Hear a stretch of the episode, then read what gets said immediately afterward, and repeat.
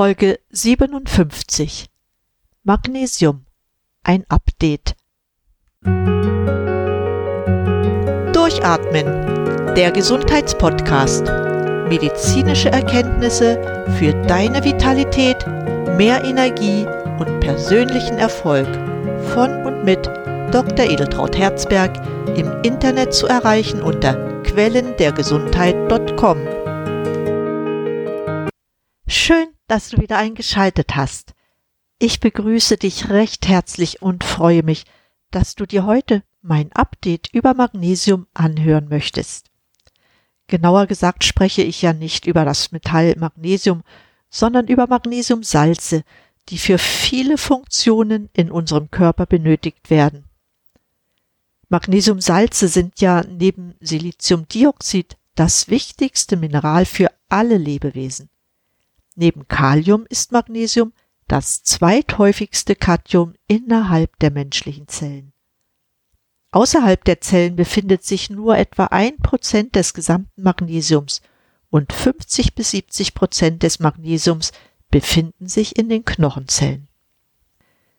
Magnesium ist ein sehr wichtiges Mineral. Es ist zum Beispiel Aktivator von circa 300 Enzymsystemen in unserem Körper. Besondere Bedeutung hat Magnesium für die Übertragung von Phosphaten. Das ist aber wichtig insofern, da die Übertragung von Phosphaten für die ATP-Produktion in den Mitochondrien große Bedeutung hat. Ohne Magnesium wäre die Produktion von ATP, also Adenosintriphosphat, nicht möglich. Das heißt aber andererseits, ohne Magnesium ist überhaupt nicht an eine Energieproduktion in unserem Körper zu denken. Das ist aber nur ein Gesichtspunkt in der Betrachtung von Magnesium und seinen Funktionen im menschlichen Körper. Sehr oft wird unterschätzt, dass es sehr viele Menschen gibt, die unter Magnesiummangel leiden und es gar nicht wissen. Darüber hatte ich ausführlich in der 20. Episode dieses Podcasts berichtet und auch entsprechende Fallbeispiele vorgestellt. Hörst dir noch einmal an, wenn du es nicht mehr weißt oder noch nicht gehört hast. Dabei möchte ich auch gleich noch einmal auf die Seite im Internet magnesiumhilfe.de verweisen, wo du sehr viele Fälle kennenlernst mit Erkrankungen, bei denen du nie einen Magnesiummangel vermutet hättest. Kommen wir jetzt zu dem, warum Magnesium so wichtig für uns ist.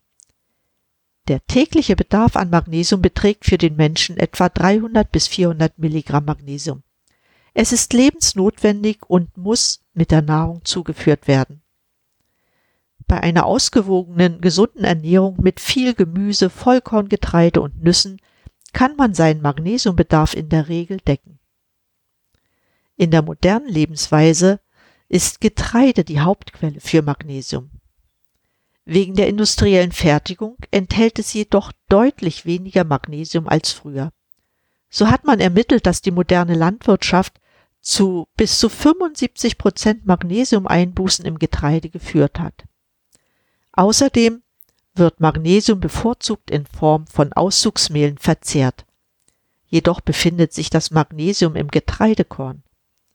Somit sind Weißmehlprodukte verständlicherweise magnesiumarm. Dazu kommt, dass es individuelle Situationen gibt, in denen der Magnesiumbedarf erhöht ist. Worin äußern sich Symptome eines Magnesiummangels? Häufigste Symptome, die sind ja auch bekannt bei Magnesiummangel, das sind Muskelschmerzen, Wadenkrämpfe, Lidflattern oder Augenzucken. Wer aber denkt zum Beispiel bei Verstopfung bzw. Obstipation an Magnesium, dass Magnesium für viele menschliche Leiden verantwortlich ist, wurde bereits auf dem Ärztekongress 1936 in den USA hervorgehoben. Auch heute passiert es noch sehr oft, dass Menschen, die unter Magnesiummangel leiden, zum Beispiel bei Klinikeinweisungen nicht mehr mit Magnesium versorgt werden. Die Ursache liegt darin, dass der gemessene Serumwert in Ordnung ist. Wichtig ist jedoch der Magnesiumwert in der Zelle, wenn man den Patienten gerecht werden will. Was aber sind die Ursachen, die zu einem Magnesiummangel führen? Diese sind leider so vielfältig, so dass ich mich nur auf einige beschränken will. Dafür gibt es zunächst einmal genetische Ursachen, wie es auch in den Fallberichten auf magnesiumhilfe.de zum Ausdruck kommt. Manche Menschen können nur eine begrenzte Menge an Magnesium über die Darmschleimhaut aufnehmen. Andere wiederum scheiden über die Nieren vermehrt Magnesium aus. Davon betroffen ist etwa ein Prozent der Menschen. Weiterhin haben Personen, deren Darmschleimhaut geschädigt ist, Probleme, Magnesium aus der Nahrung aufzunehmen. Außerdem enthält die Nahrung wegen der industriellen Fertigung in der Landwirtschaft nur noch wenig Magnesium. Dazu kommt, dass es Magnesiumfresser, ich schreibe das in Anführungsstrichen, gibt, die den Magnesiumspiegel in den Zellen senken. Das sind in erster Linie Alkohol und Stress. Auch Medikamente können zu einem Magnesiummangel beitragen bzw. einen Mehrbedarf hervorrufen. Dazu gehören zum Beispiel die sogenannten Protonpumpenhemmer. Sie hemmen bekanntlich die Bildung von Magensäure, wobei die Resorption von Magnesium, aber auch Zink und Vitamin B12 beeinträchtigt werden. Dadurch kommt es zu einem Magnesiummangel. Wer Entwässerungsmittel, also sogenannte Wassertabletten einnimmt, scheidet vermehrt Magnesium über die Nieren aus. Ähnliches beobachtet man bei häufigem Gebrauch von Abführmitteln, die zu Magnesiumverlusten über den Darm führen. Da Insulin die Ausscheidung von Magnesium über die Nieren erhöht, leiden Diabetiker oft an Magnesiummangel. Dies wiederum führt zu einer schlechteren Blutzuckerverwertung. Um nicht die ganze Palette aufzuführen, auch die Einnahme von Cortisonpräparaten und Antibiotika können zu einem Magnesiummangel führen. Insbesondere bei der Anwendung von Cortisonpräparaten ist unbedingt auf die Substitution mit Magnesium zu achten, da sowohl Cortison als auch Magnesiummangel die Entwicklung einer Osteoporose begünstigen. Ebenso können Frauen, die Kontrazeptiva einnehmen, von Magnesiummangel betroffen sein, weil Östrogene den Magnesiumspiegel im Blut senken. Gleiches ist bei Frauen, die mit einer Hormonersatztherapie behandelt werden, der Fall. Bestimmte Menschen gehören zu einer Risikogruppe für Magnesiummangel. Das sind Sportler, weil sie Magnesium ausschwitzen. Gleiches trifft auf häufige Saunagänger zu. Auch kann man schwangere und stillende Frauen zu der Risikogruppe zählen, ebenso wie die bereits erwähnten Diabetiker, Personen mit Burnout oder intensiver geistiger Tätigkeit und auch ältere Menschen. Professor Dr. Fehlinger, ein Pionier der Magnesiumforschung aus der Neurologischen Klinik der Charité, zeigte, dass erhöhte Reizbarkeit, Konzentrations- und Gedächtnisschwäche, innere Unruhe, Depressionen, Ohrensausen, Ängste und Panikattacken eng mit einem Magnesiummangel zusammenhängen. Wadenkrämpfe habe ich schon erwähnt, aber auch das Zittern der Hände und Beine, Schwindel und Schluckbeschwerden können ihre Ursache im Magnesiummangel haben. Schlimmere Symptome sind Herz-Kreislauf-Störungen, Bluthochdruck, Herzrhythmusstörungen, Herzrasen, Atemstörungen, Luftnot, verschiedenste Schmerzen, nervöse Magen-Darm-Beschwerden, Verstärkung von Allergien und, und, und. Das alles können Symptome auch eines Magnesiummangels sein. Die klassische Medizin hat jedoch für all diese Symptome entsprechende Arzneimittel parat. Zum Beispiel Patienten mit erhöhtem Blutdruck erhalten Blutdrucksenker. Diabetiker bekommen Antidiabetika. Bei Schmerzen gibt es Paracetamol, bei Sodbrennen Säureblocker. Ist dem Patienten auf Dauer damit geholfen? Dabei muss man sich auch fragen, ob die Ursachen bei der Therapie eine Rolle spielen und auch, ob die Arzneimittel doch dazu beitragen, den Magnesiummangel zu verstärken. Natürlich ist es nicht einfach, sofort einen Magnesiummangel zu erkennen. Dazu sind auch die Symptome zu vielfältig und auch zu unspezifisch.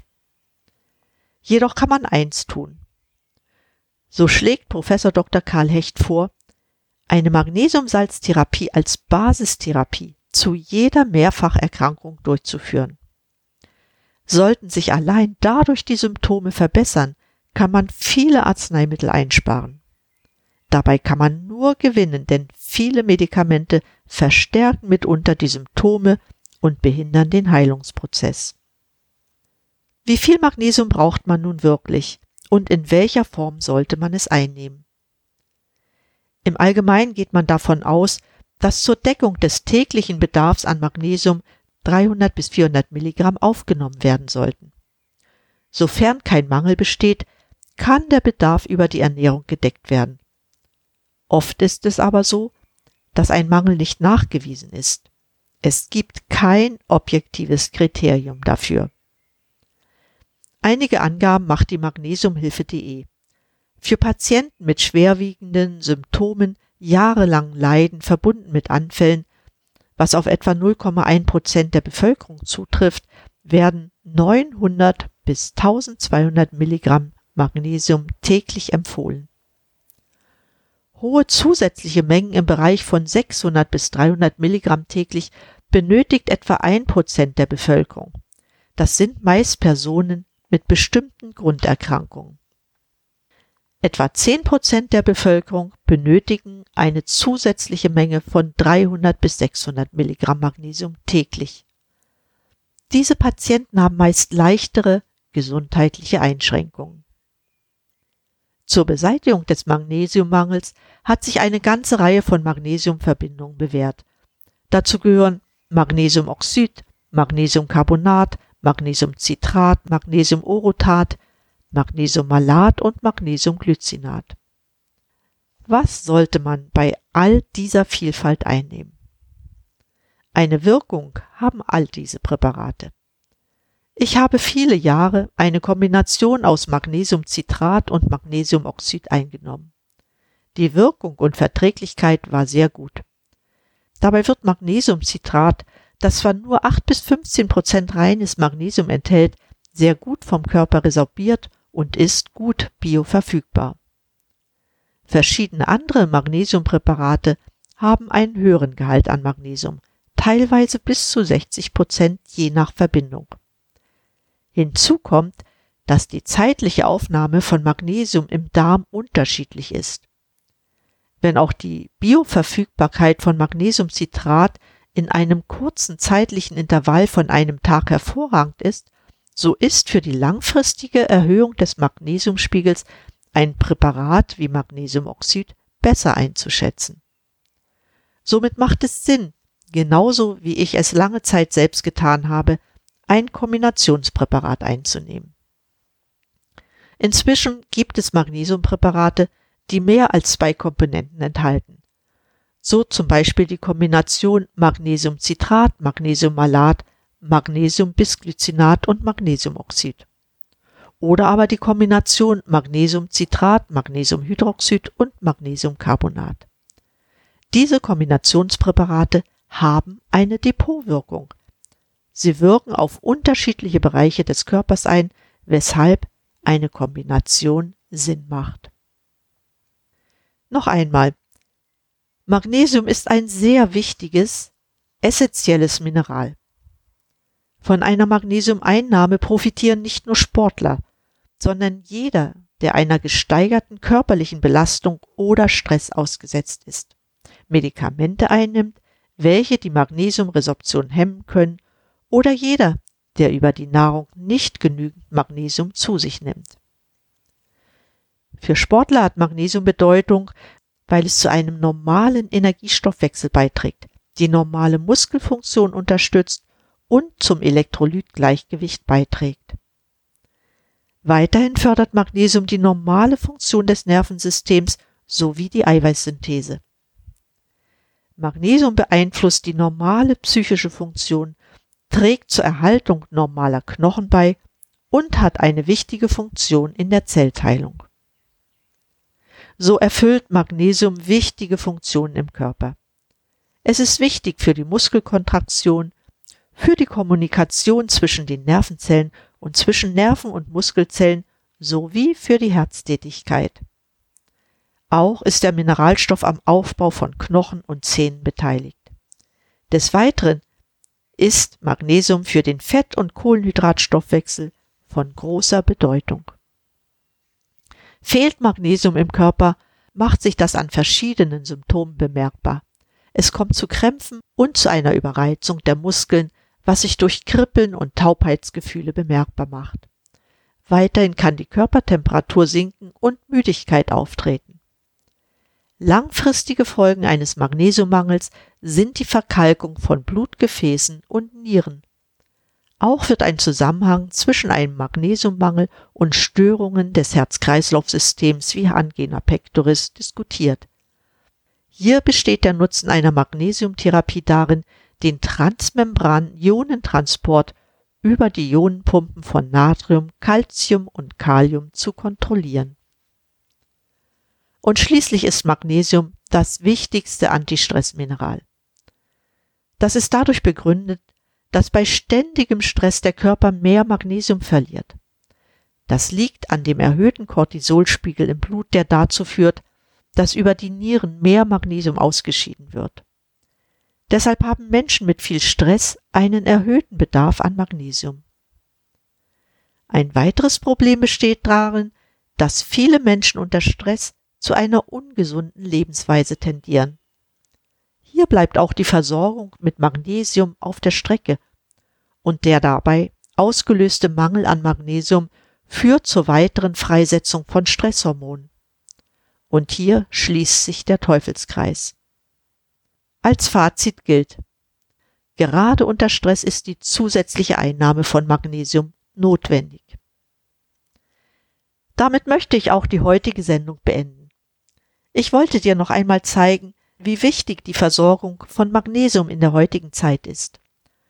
Zusammenfassung möchte ich dir mitgeben, dass Magnesiummangel sehr häufig ist und nur schlecht an Symptomen festgemacht werden kann. Für eine gute Versorgung empfehle ich Kombinationspräparate, die eine Depotwirkung haben und eine gute Bioverfügbarkeit. Unter Stress ist die Einnahme von Magnesium unbedingt notwendig. Ich danke dir herzlich für dein Interesse an diesem Thema. Wie immer findest du auf meiner Website quellendergesundheit.com eine Zusammenfassung der Sendung. Für Fragen kannst du gern meinen Upspeak-Kanal nutzen da bekommst du auch schnell eine Antwort. Bitte gib auch eine Bewertung ab, damit dieser Podcast noch mehr Menschen erreichen kann. Damit verabschiede ich mich für heute. Bleib gesund, schalte wieder an und atme richtig durch. Deine Edeltraut Herzberg.